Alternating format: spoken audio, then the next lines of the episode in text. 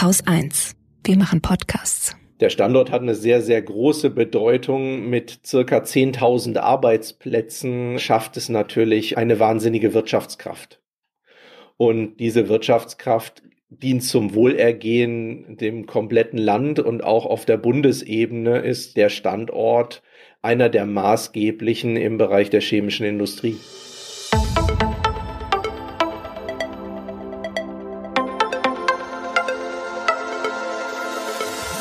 Hallo, ich bin Andrin Schumann und das ist Anhaltspunkte.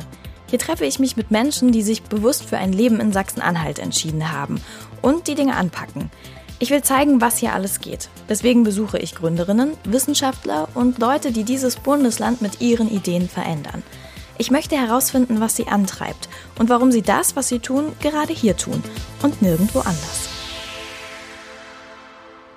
In dieser Folge geht es um nachhaltige Chemie.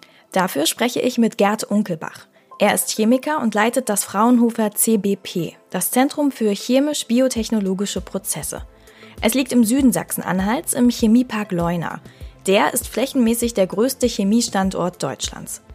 Zu DDR-Zeiten bildeten die Leuner Werke zusammen mit den Anlagen in Skopau und Bitterfeld das sogenannte Chemiedreieck – Deutschlandweit bekannt wurde die Region damals vor allem durch die massiven Umweltprobleme, die die chemische Industrie dort verursachte. Mittlerweile hängt kein giftiger gelber Nebel mehr über Leuna und auch der Ruß von den Dächern der Stadt ist verschwunden. Stattdessen arbeiten Gerd Unkelbach und seine KollegInnen daran, die chemische Produktion nachhaltig zu gestalten. Statt Kohle und Erdöl verwenden sie heute immer mehr nachwachsende Rohstoffe. Ich habe Gerd Unkelbach im April getroffen, pandemiebedingt damals noch online. Auch die Leuner-Werke habe ich vor unserem Interview virtuell besucht. Auf der Webseite des Fraunhofer CBP kann man sich nämlich aus der Vogelperspektive einen Überblick über das gesamte Gebiet verschaffen. Es sieht beinahe idyllisch aus. Der Chemiepark ist umrahmt von Bäumen, Wiesen und einem kleinen See. Auch durch die Innenräume des CBP kann man sich per Mausklick bewegen hineinspazieren in die Labors, vorbei an den Reagenzgläsern und Schutzbrillen bis in die Produktionshallen. Dort stehen riesige Tanks aus Metall und unzählige Rohre durchziehen die grell beleuchteten Räume. Zum Gespräch ist mir Gerd Unkelbach aus seinem Büro zugeschaltet. Hinter ihm steht ein gut gefülltes Bücherregal. Geballtes Wissen über chemische Verfahren, kommentiert er es lachend. Gerd Unkelbach ist 42 Jahre alt und kommt ursprünglich aus dem Rheinland. Er hat kurze braune Haare und einen Dreitagebart, trägt eine schlichte schwarze Brille und einen taubenblauen Pullover, darunter ein weißes T-Shirt, dessen Kragen herausschaut. Das Fraunhofer CBP hat er von Anfang an mit aufgebaut und leitet es seit 2012 direkt vor Ort. In der nächsten Stunde erklärt er mir, wie er mit seinem Team aus Holzresten Kunststoff macht und warum nachhaltige Chemie das Ding der Zukunft ist – wir sprechen über Sachsen-Anhalt als perfekter Ort für Innovationen und darüber, was Chemie mit Zaubern zu tun hat. Sie geht uns alle an, die Chemie. Davon ist Gerd Unkelbach überzeugt. Aber warum eigentlich? Weil circa 98 Prozent aller Produkte, die uns umgeben, mindestens einmal einen chemischen Umwandlungsprozess hinter sich hatten.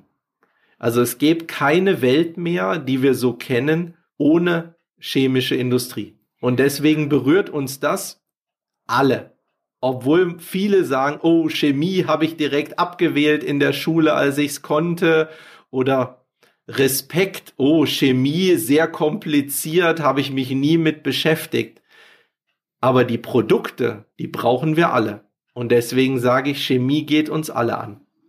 Also ich kenne nur noch den Ausspruch, boah, das ist pure Chemie und das hieß dann, wenn vor allem wenn ein Produkt irgendwie unnatürlich aussah, künstlich geschmeckt hat, äh, dann hat man gesagt, boah, das ist pure Chemie. Also man hat eher was ungesundes, künstliches damit verbunden.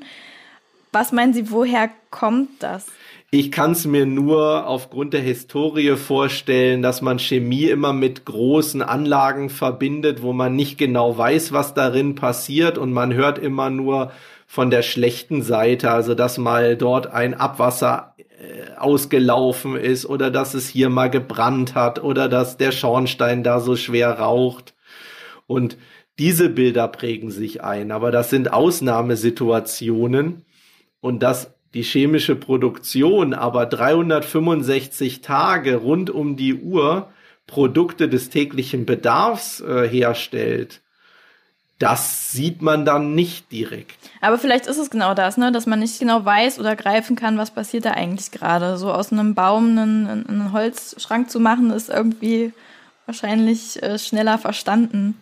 Ist greifbarer, ja, definitiv. Chemie ist quasi wie eine Sprache lernen, also wie wir Englisch oder Französisch auch lernen in der, in der Schule, lernt man halt diese Formelsprache.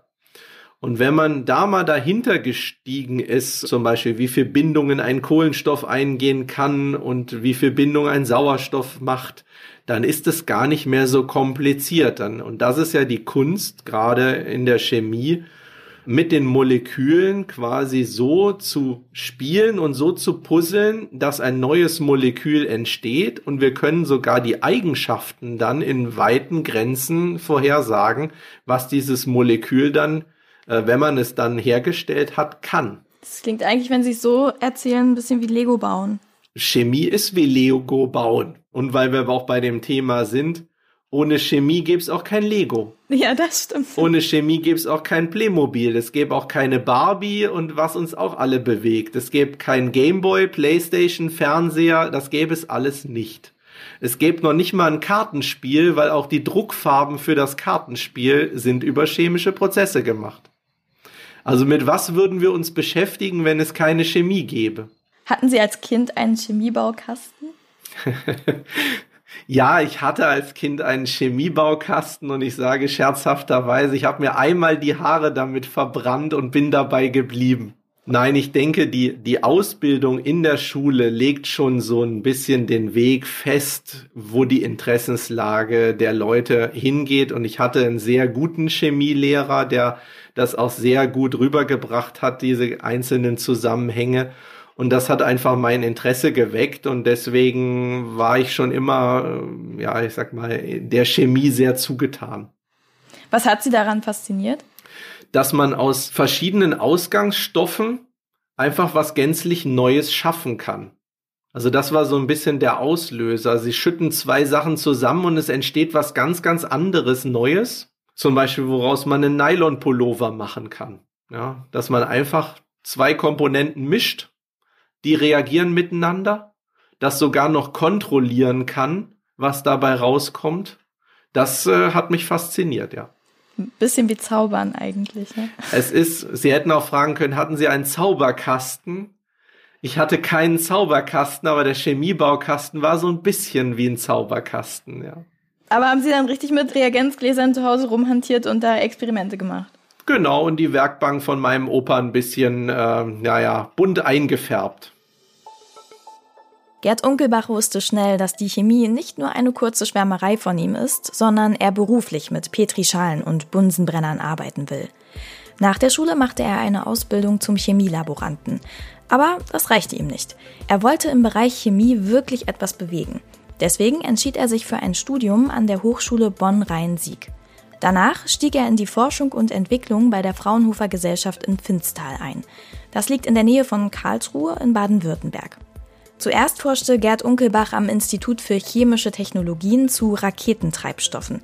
Später wechselte er in den Umweltbereich.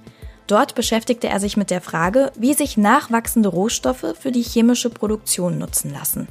Gerd Unkelbach hatte sein Thema gefunden. Ab 2007 arbeitete er an der Idee für eine Plattform, die Chemie und Biotechnologie miteinander verbindet. Sie sollte helfen, die gesamte chemische Produktion nachhaltiger zu gestalten. Eine Pionieranlage also. So entstand das CBP. Es wurde 2012 in Leuna eröffnet und Gerd Unkelbach übernahm die Leitung. Seine Vision, die Chemie umweltfreundlicher zu machen, führte ihn ironischerweise an einen Ort, der lange Zeit mit heftigen Umweltschäden zu kämpfen hatte. Die Werke in Leuna gibt es seit 105 Jahren. Alles begann 1916. Damals baute die Firma BASF ein riesiges Ammoniakwerk. Im Dritten Reich war das Areal ein bedeutender Chemiestandort. An ihm wurden synthetische Treibstoffe für die Rüstungsindustrie produziert. Nach dem Zweiten Weltkrieg entwickelten sich die Leuner-Werke zum größten Chemiebetrieb der DDR. Ungefähr 30.000 Menschen arbeiteten dort. In den 1950er Jahren beschloss die SED, die chemische Industrie stark auszubauen. Unter dem Motto Chemie gibt Brot, Wohlstand, Schönheit wurde das Dreieck aus den Standorten Skopau, Leuna und Bitterfeld vermarktet. In der Bevölkerung ging allerdings ein ganz anderer Spruch um, der mit Schönheit und Wohlstand rein gar nichts zu tun hat. Er lautet Bitterfeld, Bitterfeld, wo der Dreck vom Himmel fällt und spielt auf die extreme Umweltverschmutzung an. Die versuchte die DDR-Regierung lange Zeit zu vertuschen. In einem Artikel des Magazins Spiegel von 1990 über Bitterfeld heißt es, der Ruß hat die Dächer schwarz gemacht. Auf einige Wohnquartiere rieselt jeden Monat ein ganzes Pfund Staub pro Quadratmeter herab. Die Bäume in Bitterfeld bekommen bereits im Juni braune Blätter. Schauermärchen gehen um von Gartenzwergen, denen die Nasen abgefallen sind. Von Kochgeschirr, das im Herbst versehentlich draußen stehen geblieben, im Frühjahr in der Hand zerbröselt. Bei den EinwohnerInnen rund um das Chemiegebiet nahmen Bronchitis, Lungenentzündungen und andere Atemwegserkrankungen zu. Die umliegenden Flüsse verwandelten sich in Kloaken. Im Boden lagerten sich Schwermetalle und Giftstoffe ab. Schwefeldioxid verpestete die Luft. Es entsteht bei der Verbrennung von Braunkohle und sorgte damals für den sauren Regen. Der gilt als Hauptursache für das Waldsterben in den 80er Jahren. Was hat denn der Standort von damals mit dem Standort von heute überhaupt noch zu tun? Außer die Lokalität würde ich sagen fast gar nichts mehr, weil ja sehr viel auch nach dem Fall der Mauer neu aufgebaut worden ist. Also wir haben an dem Standort Leuna jetzt speziell eine Infrastrukturgesellschaft, die Infraleuna, die sehr, sehr modern ausgestattet ist, sei es im Bereich der Energieerzeugung, sowohl Strom als auch Dampf als auch die Abwasserreinigungsanlagen bis hin zur eigenen Werksfeuerwehr oder auch logistische Infrastruktur wie Eisenbahnanbindung. Und das hat gar nichts mehr mit den ehemaligen Leuna-Werken zu Zeiten der DDR zu tun. Also es sind ja massive Investitionen hier am Standort auch getätigt worden und natürlich neue Prozesstechnik installiert worden, die neueste Umweltschutzauflagen auch erfüllt. Wie kommt es denn, dass gerade an diesem Standort, der wirklich ja früher berüchtigt war für Nicht-Einhaltung von irgendwelchen Umweltauflagen, heute zu, ja, ganz weit vorne ist, eigentlich, wenn es um nachhaltige Nutzung von Rohstoffen geht? Ich denke, da sind mehrere Faktoren entscheidend. Ich denke, der größte Vorteil ist, dass die Region wahnsinnig großes Potenzial im Bereich der Rohstoffbereitstellung hat. Wir haben große forstwirtschaftliche Flächen und auch große Agrarbetriebe in der Region, die die nachwachsenden Rohstoffe für weiterführende Prozesse bereitstellen können. Darin war die Region schon immer stark. Und sei es Holz, Zucker oder auch pflanzliche Öle, man hat einen guten lokalen Zugriff auf diese Rohstoffe. Diese Wertschöpfungsketten, von denen wir immer sprechen, die sind immer sehr, sehr lang.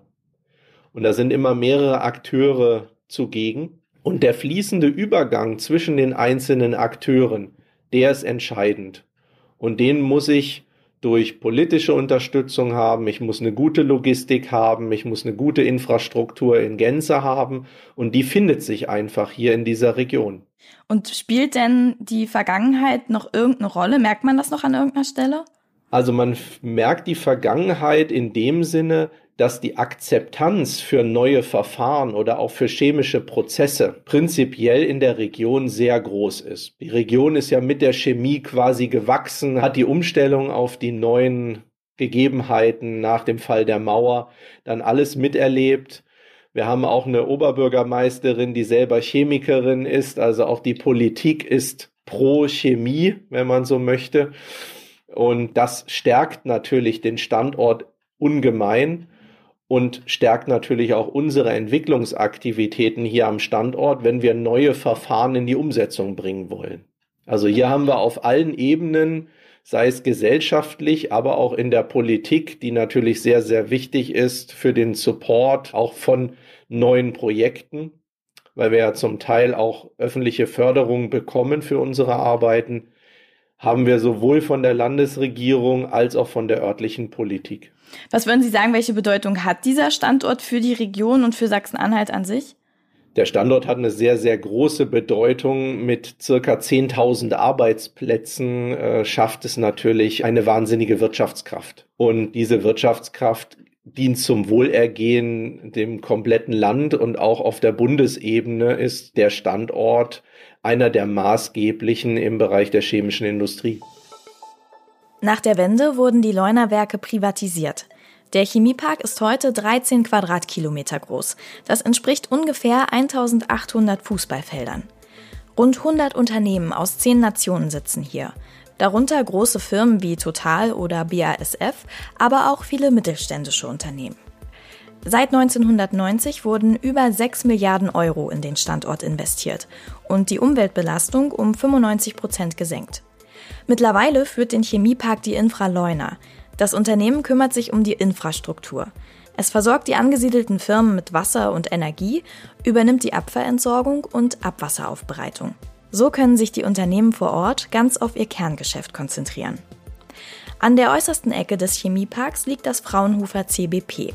Hier entwickeln Gerd Unkelbach und sein Team umweltschonende Verfahren, die dann von den umliegenden Firmen genutzt werden können. In der chemischen Industrie sind die Wertschöpfungsketten sehr lang. Bis ein Produkt fertig im Regal steht, wandert es durch ein ganzes Netzwerk von Unternehmen. Und alle sind sie Spezialisten. Die eine Firma stellt zum Beispiel ein ganz bestimmtes Kunststoffbauteil her, die andere liefert die Druckfarben, die nächste produziert das Verpackungsmaterial und so weiter. In Leuna kommen diese Spezialisten zusammen. Produzierende, Dienstleistende und Forschungseinrichtungen sitzen dicht beieinander. Und genau das macht den Standort so effektiv. Es gibt nur sehr, sehr wenige Großkonzerne, die quasi von der Erdöl-Raffination ja, bis hinten zum fertigen Produkt, was dann der Endkunde im Regal auch findet, bewerkstelligen. Das sind die großen BASF, Bayer, Wacker, Evonik, um nur ein paar zu nennen. Die Fraunhofer Gesellschaft ist ja nach Ende des Zweiten Weltkrieges gerade dafür gegründet worden, kleine und mittelständische Unternehmen zu unterstützen die sich keine eigene Forschung und Entwicklung leisten können. Und dieses Konzept hat sich die letzten 70 Jahre sehr gut bewährt. Die Fraunhofer Gesellschaft besteht heutzutage aus 74 Instituten mit fast 29.000 Mitarbeitern. Es ist die größte Organisation für anwendungsorientierte Forschung. Und ja, mit diesem Anspruch sind wir natürlich auch im Bereich der chemischen Industrie aktiv und unterstützen etablierte Firmen der chemischen Industrie, aber auch junge Start-up-Unternehmen Fuß zu fassen. Und durch Fraunhofer wird dann die Brücke geschlagen von der Grundlagenforschung hin in die Anwendung. Und das ermöglicht natürlich auch Firmen direkt am Standort, mit denen wir auch schon diverse Projekte gemacht haben, viel schnellere Umsetzungen von geplanten Vorhaben. Sie können sich das zum Beispiel so vorstellen, wenn Firmen eine Fragestellung haben, dann stehen sie dann vor der Entscheidung, bauen wir uns eine eigene Infrastruktur in Form einer Pilotanlage, qualifizieren wir die Mitarbeiter dafür, diese Pilotanlage zu betreiben, um dann die Daten zu generieren und ein Produktmuster zu bekommen, um überhaupt mal zu sehen, ob der Markt dieses Produkt möchte oder ob es technologisch überhaupt umsetzbar ist. Und diese Plattform des CBPs ermöglicht es, jetzt existierende Pilotanlagen entweder direkt so zu nutzen, wie sie sind, oder leicht zu modifizieren. Wir stellen auch das Personal zum Betrieb zur Verfügung und die Partner von uns decken quasi nur noch die Kosten, die für den wirklichen Betrieb und die Forschung und Entwicklungsfragestellung nötig ist. Also man braucht sich gar keine eigene Technik mehr anzuschaffen, was Zeit äh, und Geld kostet. Man braucht gar keine Leute mehr zu qualifizieren, weil das qualifizierte Personal wird auch von Fraunhofer bereitgestellt. Und mit diesem Nutzen sind die Firmen einfach viel, viel schneller in ihrer Entwicklung. Und der Erste, der ein Produkt in den Markt bringt, dominiert natürlich dieses Segment. Das ist überall so. Das ist in der Chemie nicht anders wie in anderen Märkten auch. Und die Kundenanforderungen werden ja heutzutage immer, immer spezieller und auch spezifischer, dass jeder Kunde quasi sein konfektioniertes Produkt bekommt und da schneller zu werden, schlanker zu werden. Das ist auch was, wo wir die politische Unterstützung seit den letzten zwölf Jahren auch massiv bekommen. Äh, bei dieser Verfahrensentwicklung, welche Fragen stellen Sie sich dabei? Also was ist wichtig, um ein gutes Verfahren zu entwickeln? Auf Basis der Grundlagen, die wir aus den Labordaten bekommen, stellen wir uns dann natürlich die Frage, wie sieht sowas großtechnisch aus? In welchen Maschinen und Apparaten kann man diese einzelnen Verfahrensstufen umsetzen? Wenn Sie zum Beispiel im Labor etwas in einem Schüttelkolben haben oder auf einer kleinen Rührplatte, das können Sie natürlich nicht in groß bauen. Deswegen gucken wir über Skalierungsmethoden, welche Apparate eignen sich dafür, machen dazu Vorschläge und testen diese dann auch unter industrienahen Bedingungen bei uns in der Pilotanlage. Der zweite große Aspekt ist dann natürlich auf Basis dieser eher realistischen Daten abzuschätzen, ob das Verfahren wirtschaftlich betrieben werden kann. Und gleichzeitig, das machen dann meistens Partner von uns, schaut man sich die Ökobilanz dieses neuen Prozesses an, ob das Verfahren auch wirklich nachhaltiger ist, besser ist als zum Beispiel etablierte Prozesse. Und diese neuen Prozesse birgen natürlich immer ein gewisses Risiko einerseits ein verfahrenstechnisches Risiko, andererseits natürlich auch ein Produktrisiko, ob das Produkt überhaupt am Markt so angenommen äh, wird, wie Marktvorhersagestudien äh, Ihnen das bestätigen oder, oder äh, vorweisen. Und hier ist natürlich die Finanzierungsfrage essentiell. Also gerade bei sogenannten First of its Kind Anlagen, also die erste Anlage, die für eine neue Technologie gebaut wird, die ist per se immer im Schnitt 20 bis 30 Prozent teurer als die zweite oder dritte Anlage. Weil auch der Anlagenbau lernt natürlich daraus oder Sie lernen als Betreiber auch daraus, wie man das besser machen kann. Und deswegen sind viele Firmen sehr zögerlich, der Erste zu sein, weil der Erste zu sein bedeutet zwar eine höhere Chance zu haben im Markt, aber auch gleichzeitig das hohe Risiko zu tragen. Und hier ist natürlich auch die Politik gefragt, solche Risikominimierung in Form von Förderungen oder Subventionen auch beizusteuern. Und äh, wird das dann, wenn die Bilanz noch nicht so toll ist, immer weiter verbessert oder haben Sie auch Projekte schon abgeworfen?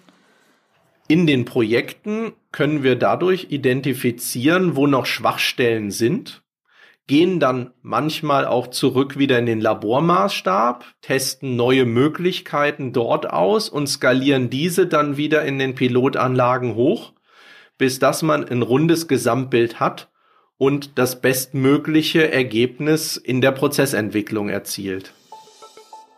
Gerd Unkelbach spricht ruhig, wohl überlegt und fast druckreif. Er steckt natürlich tief in der Materie drin und verwendet Fachbegriffe sowie andere Füllwörter. Gleichzeitig beantwortet er mir sehr geduldig meine vielen Verständnisnachfragen. Er will das, was er tut und von dessen Wichtigkeit er überzeugt ist, so anschaulich wie möglich rüberbringen. Nachhaltige Chemie bedeutet nicht nur, energiesparende Verfahren zu entwickeln, sondern auch immer mehr gefährliche Stoffe gegen ungefährliche auszutauschen.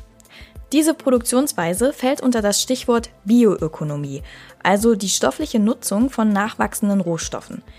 Ihr Anteil wird in den nächsten 30 Jahren massiv ansteigen, von heute 13 auf bis zu 25 Prozent. Am Fraunhofer CBP laufen immer etwa 20 Projekte parallel. Dabei arbeiten die ForscherInnen mit Universitäten in Halle, Leipzig, Stuttgart oder München zusammen. Auf der industriellen Seite haben sie Partnerschaften in der ganzen Welt, zum Beispiel in Neuseeland, Japan oder Thailand. Aber genauso gut gibt es Kooperationen mit Firmen in Europa, Deutschland oder direkt vor Ort. In den letzten Jahren wurden am CBP unter anderem Klebstoffe und Beschichtungssysteme auf Pflanzenölbasis entwickelt. Von einem Projekt erzählt Gerd Unkelbach besonders gern. Seit zehn Jahren forscht er daran, wie sich aus Holzresten Kunststoff herstellen lässt. An diesem Projekt erklärt er genauer, wie nachhaltige Chemie funktioniert. Ich spoilere mal ein bisschen. Es ist in etwa so, als würde man einen halb verspeisten Kuchen wieder in seine einzelnen Zutaten zerlegen und aus denen dann neue Kuchen backen. Also aus der Region Harz haben wir zum Beispiel sehr viel Buchenholz zur Verfügung, welches nachhaltig auch äh, aus der Forstwirtschaft stammt. Und dieses Holz zerlegen wir dann in die Grundbausteine Faserstoff, auch bekannt als Zellulose, Hemicellulose Zucker und Lignin. Lignin ist so das Bindemittel, was die Zellulosefasern zusammenhält und dafür sorgt, dass der Baum nach oben wachsen kann. Es stellt für uns also einen Werkstoff und auch ein gutes Ausgangsmaterial für chemische Produkte dar. Das Prinzip beruht ganz einfach darauf, dass wir versuchen, die höchstmögliche Wertschöpfung aus den Rohstoffen zu bekommen. Und Holz geht ja zuerst mal in die Holzwerkstoffindustrie, also das Sägewerk, was dann zum Beispiel die Bretter macht oder auch die Konstruktionshölzer für einen Dachstuhl oder aber auch in den Zellstoffbereich. Und das, was dort als Nebenprodukte anfällt oder was bei der Forstwirtschaft für die Waldbewirtschaftung als sogenanntes Waldrestholz anfällt, das versuchen wir dann noch in eine stoffliche Verwertung zu bringen indem wir das Holz dann zerlegen. Sie hatten das Beispiel mit dem Kuchen genannt, genau wieder in die Zutaten, die die Biologie auch nimmt, um das Holz aufzubauen. Jetzt hat Holz natürlich eine Besonderheit. Als Verbundmaterial hat die Natur das so gebaut, dass das natürlich Wind und Wetter standhält. Also, dass der Baum nicht direkt bei einem Windhauch umfällt oder dass nicht ein kleiner Pilz kommt und der ganze Baum ist direkt kaputt und wird direkt verstoffwechselt.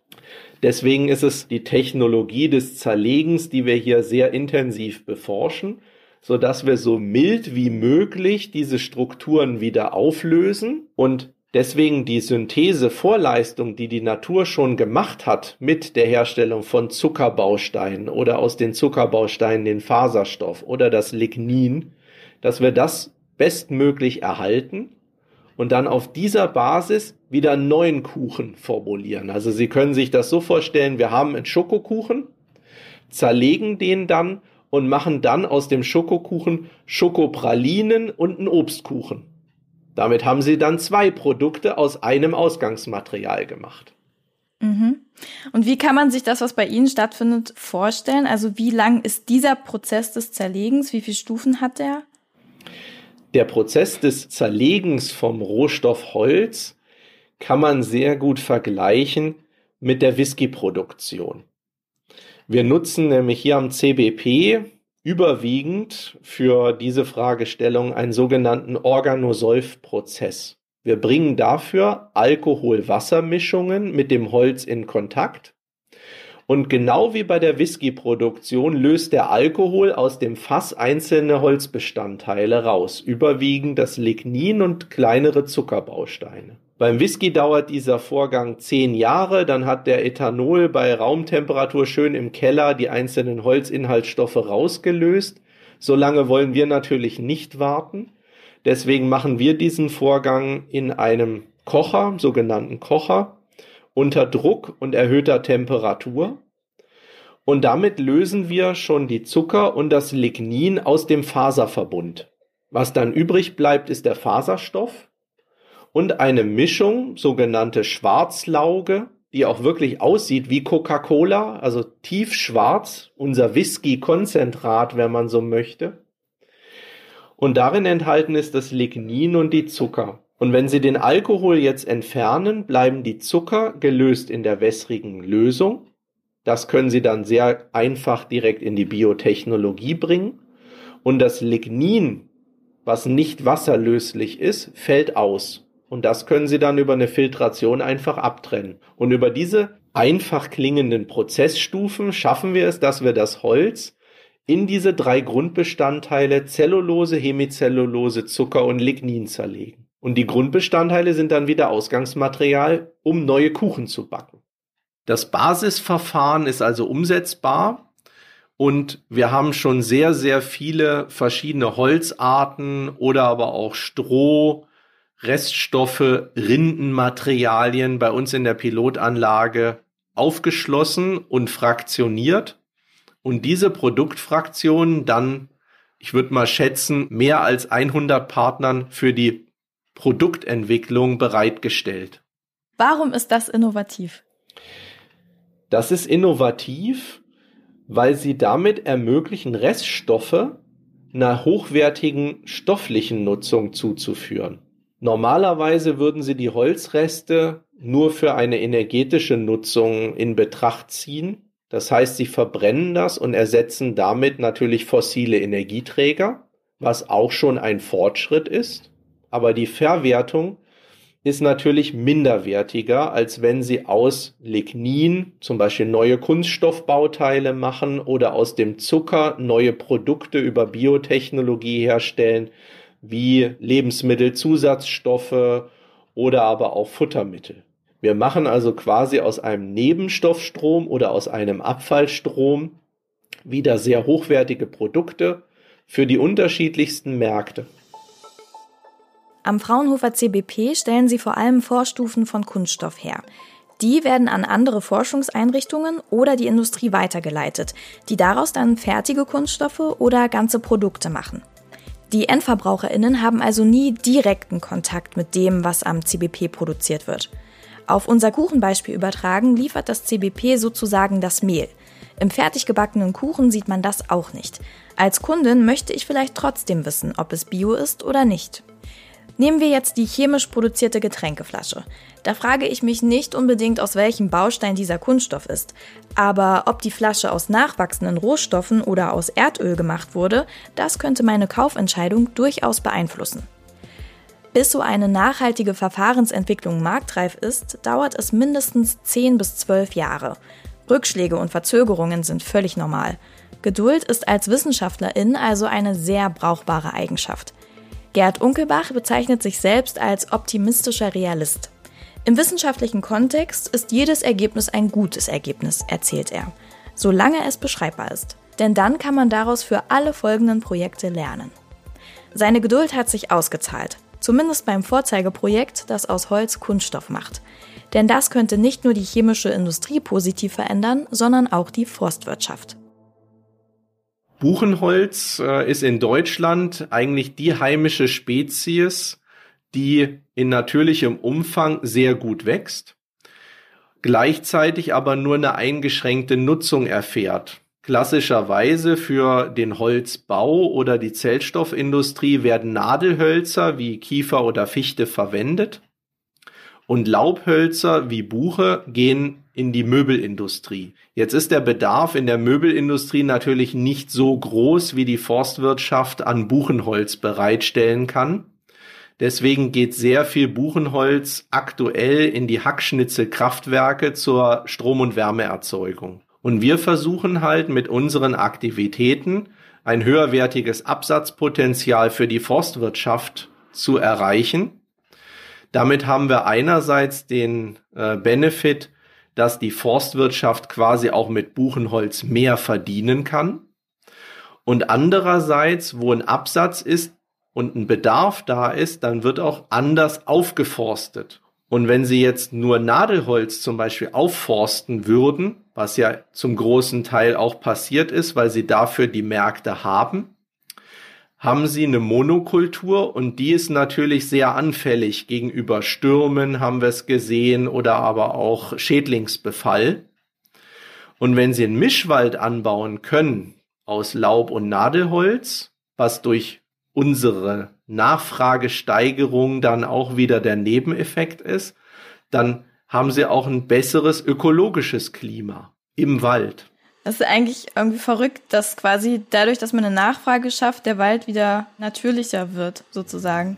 Eine Win-Win-Win-Situation sozusagen sowohl für die Forstwirtschaft als auch für die chemische Industrie als auch die Endkunden. Was muss denn noch passieren, damit Holz beispielsweise wirklich so fossile Rohstoffe wie Erdöl ersetzen kann?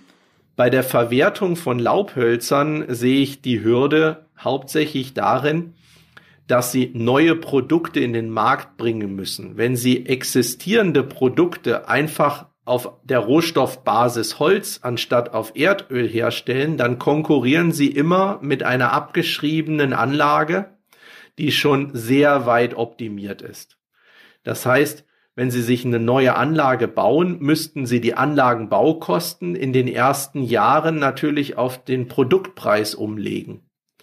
Und die Endkunden sind meistens nicht bereit, diesen höheren Preis, auch wenn das Produkt dann nachhaltig hergestellt ist, auf Basis von Biomasse, zu zahlen. Es gibt dazu Marktanalysen. Prozentual sind das meistens nur so zwischen fünf bis zehn Prozent, die der Kunde bereit ist, mehr für ein Produkt zu bezahlen. Und wenn Sie jetzt ein neues Produkt in den Markt bringen, müssen Sie also quasi nicht nur mit der Substitution eines anderen Produktes umgehen, sondern das Produkt, was Sie in den Markt bringen, muss bessere Eigenschaften haben.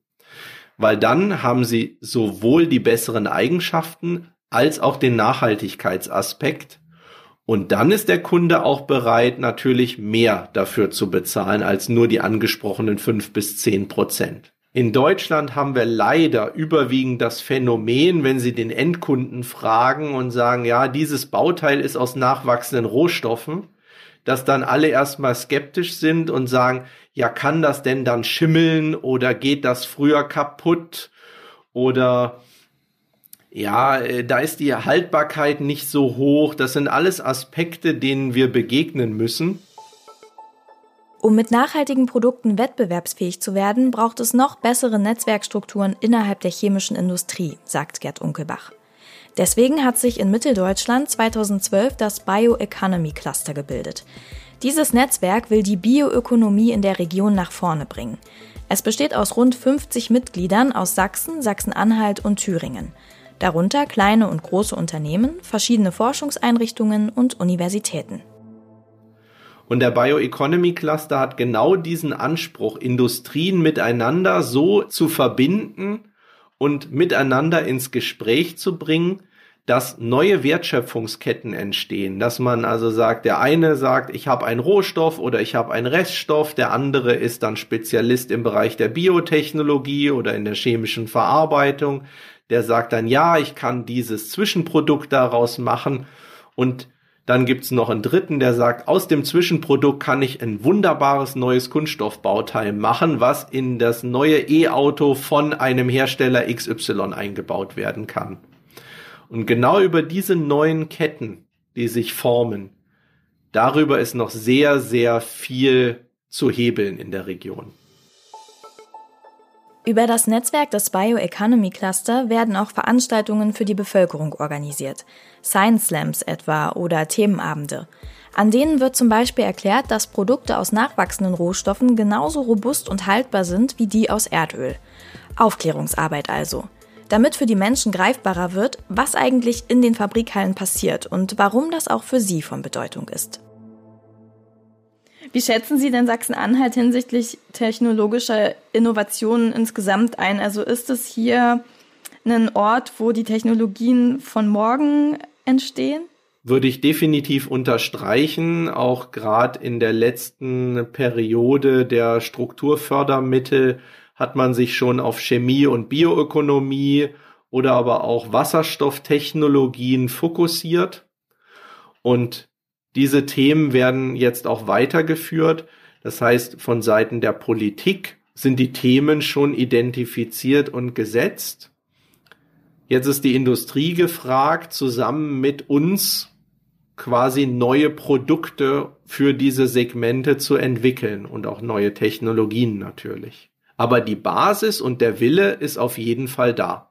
Es gibt sehr gute Rahmenbedingungen, um hier in der Region solche Aktivitäten zu starten. Nicht nur im Bereich der Forschung und Entwicklung, sondern auch die spätere Umsetzung in großtechnischen Anlagen und über die ich sag mal, etablierte chemische Industrie plus die ganze agrar- und forstwirtschaftliche Infrastruktur. Also diese Rahmenbedingungen sind wirklich sehr, sehr gut.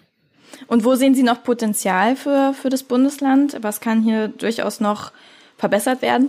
Ich denke, dass Sachsen-Anhalt noch weiter in diese neuen Technologien investiert, neue Möglichkeiten auch der Unterstützung für die Industrien, die Erstanlagen hier errichten wollen, schafft.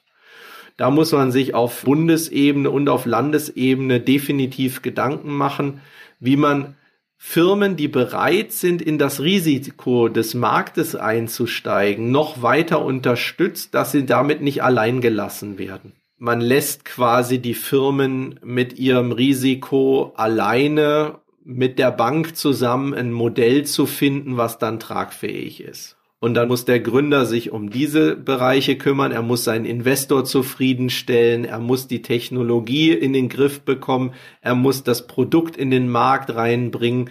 Und da fehlt einfach die Schlagkraft. Und wenn man solche Strukturen schafft, ja, dass man ihm Leute an die Hand gibt, die sich genau zum Beispiel kümmern, ich rede mit der Landesregierung in deinem Sinne. Ich finde eine Lösung, dass du auch in dieses Segment reinkommst, obwohl es dort nicht gelistet ist, von der Anlagentechnik her zum Beispiel. Das meine ich mit auch Infrastruktur, Gründer oder, oder ansiedlungsfreundlichere Infrastruktur, wobei Infrastruktur ist bei mir nicht nur Straße und Schiene, sondern auch dieses politische, gesellschaftliche Umfeld. Da ist noch einiges zu tun. Und da wollen wir auch gerne unterstützen und gehen da mit der Politik auch gemeinsame Wege. Könnten Sie sich jetzt noch mal vorstellen, zu einem anderen Thema zurückzugehen, also zum Beispiel nur noch mit fossilen Rohstoffen zu arbeiten? Also mit dem Wissensschatz, den ich heute habe und mit den Erfahrungen der letzten 16 Jahre könnte ich es mir nicht vorstellen, weil das wird immer weiter abebben. Natürlich wird es Erdöl, Erdgas, Kohle auch noch in den nächsten 100 Jahren geben. Davon bin ich fest überzeugt. Die fossilen Rohstoffe werden aber immer weiter verdrängt durch nachwachsende Rohstoffe, durch die stoffliche Nutzung von CO2 oder aber auch durch erneuerbare Energien. Und wir werden auch Produkte haben, die sich gänzlich von der jetzigen Chemie des Kohlenstoffs auch unterscheiden werden. Das wird lange dauern, da reden wir weit über 2050. Aber ich finde genau jetzt auch diesen Rahmen in der Zeit von heute bis 2050, der ja jetzt politisch erstmal gesetzt worden ist, super spannend, weil wir beide werden das alles mitbekommen, was in dieser Zeit passiert. Und sie, sie wissen, der Ausstieg aus der Braunkohleverstromung ist beschlossen. Das heißt, wir müssen uns dort Gedanken machen, wie wir die Energie der Zukunft bereitstellen. Dafür brauchen sie wieder neue Materialien, neue Katalysatoren, neue Prozesse. Sie müssen energieeffizienter arbeiten und da einen Beitrag zu leisten in dieser Kombination Chemie, Energie, das finde ich spannend.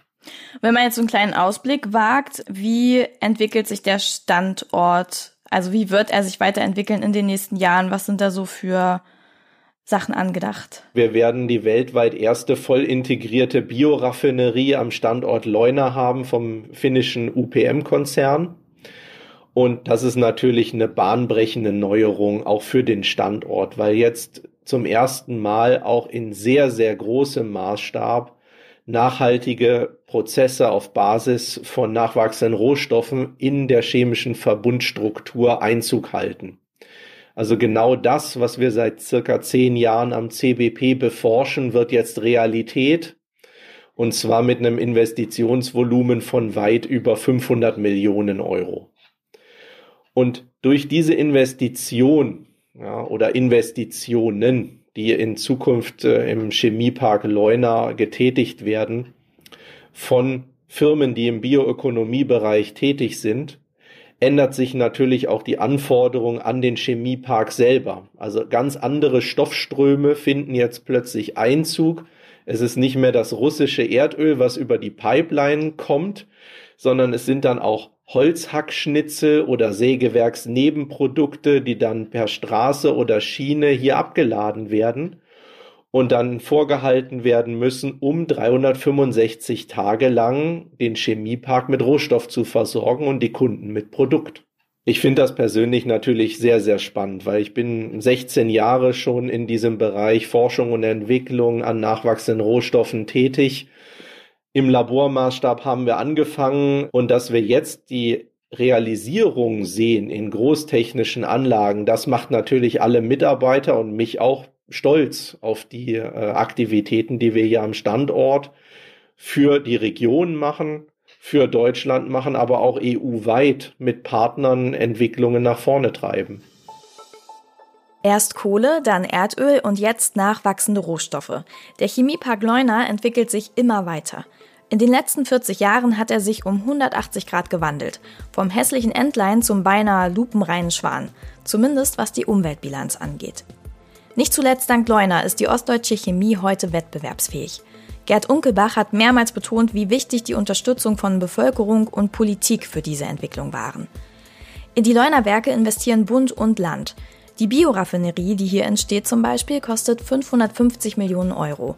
Ab 2022 sorgt sie dafür, dass in Leuna Biochemikalien aus nachhaltig erwirtschaftetem Laubholz gewonnen werden. Das ist weltweit einzigartig. Außerdem will die Landesregierung Sachsen-Anhalt zu einer Modellregion für grünen Wasserstoff machen. Also Wasserstoff, der aus erneuerbaren Energien hergestellt wird und dann vielfältig in der Industrie eingesetzt werden kann. Auch dazu wird am Fraunhofer CBP geforscht. Geht der Fortschritt so rasant weiter, dann erreichen wir in Leuna vielleicht bald Gerd Unkelbachs Wunschvorstellung. Der Chemiepark als Vorbild für nachhaltige chemische Produktion in der ganzen Welt. Das wäre auf jeden Fall eine Schlagzeile, die Sachsen-Anhalt gut gebrauchen kann. Das war Anhaltspunkte. Die nächste Folge gibt es in zwei Wochen. Ich bin Andrin Schumann und ich freue mich, wenn ihr den Anhaltspunkte Podcast abonniert und weiterempfehlt. Ihr findet uns auf Spotify, bei Apple Podcasts, Deezer und überall, wo es Podcasts gibt. Wenn euch der Podcast gefällt, dann hinterlasst uns gern auch eine positive Bewertung bei iTunes. Außerdem sind wir auf Instagram. Unter Anhaltspunkte FM gibt es Infos zu jeder Folge über uns und Sachsen-Anhalt. Der Anhaltspunkte Podcast ist eine Haus 1 Produktion für Sinnfeld Audio. Die Redaktion leitete Susanne Klingner. Schnitt und Sounddesign sowie die Titelmusik sind von Oliver Kraus. Das Cover von Kaira Linder.